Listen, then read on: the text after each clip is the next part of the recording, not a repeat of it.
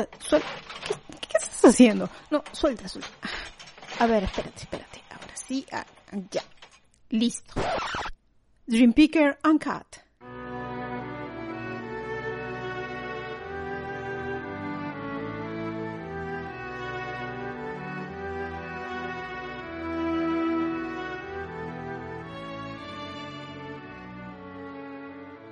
Hey, creo que este es uno de los episodios más entretenidos de la historia de Quebec que he conocido. Voy a hablarles de las hijas del rey. Ah, la vasta Canadá del siglo XVII o la Nueva Francia, como se conocía en esta época.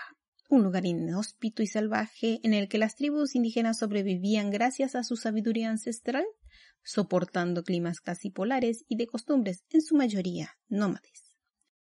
Los franceses recién llegados intentan establecerse y negocian con pieles de animales salvajes. Pero en las regiones donde no hay muchas pieles para cazar, hay praderas inmensas en las que los colonos ya se están afincando y que necesitan ser cultivadas.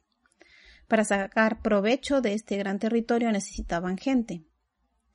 Los administradores o intendentes de la región, los historiadores no se ponen de acuerdo si fue Frontenac o Jean Talon, dos administradores del rey en los tiempos de la Nueva Francia.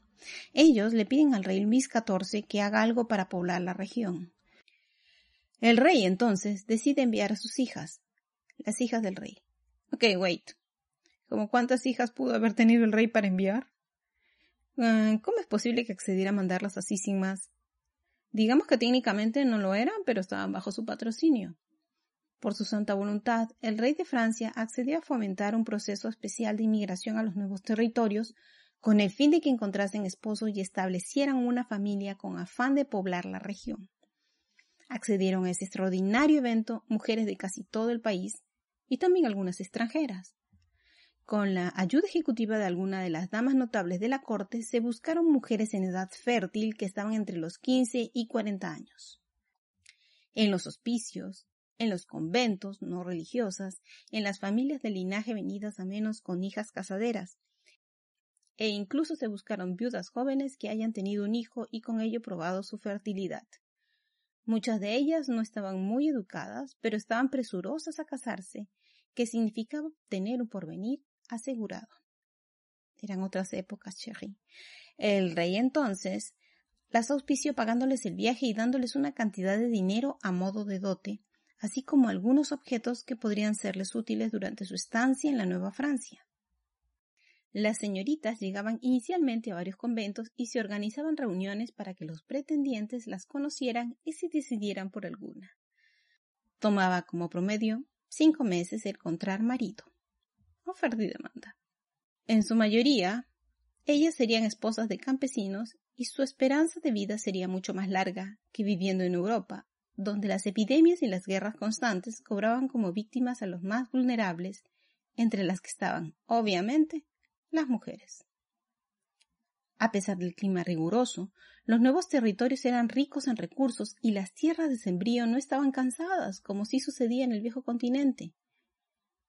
El primer grupo de ellas llegó en 1663 y el último en 1673. En total llegaron entre 700 a 1000 mujeres, que hicieron crecer la población al doble al final de los 10 años del auspicio. ¿Qué habrá sido ser una de ellas? ¿Cómo habrá sido dejar tu casa, todo lo que creías conocer y venir a un lugar misterioso donde tendrías que pasar el resto de tu vida? ¿Cómo habrá sido sentir que no tienes nada que perder, porque tal vez no tenías nada, y estar ansiosa por la posibilidad de empezar en un lugar nuevo? Me atrevo a decir que cualquier inmigrante soltera en esta región, cuando escucha la historia, se identifica rápidamente, aunque no necesariamente tenga en sus planes formar una familia. Ellas fueron un grupo de mujeres que vinieron casi con lo opuesto, a ser el sostén de una sociedad que nacía. Y de algún modo, todas las mujeres inmigrantes venimos con nuestras ilusiones también, como ellas, como las hijas del rey. Hasta la próxima.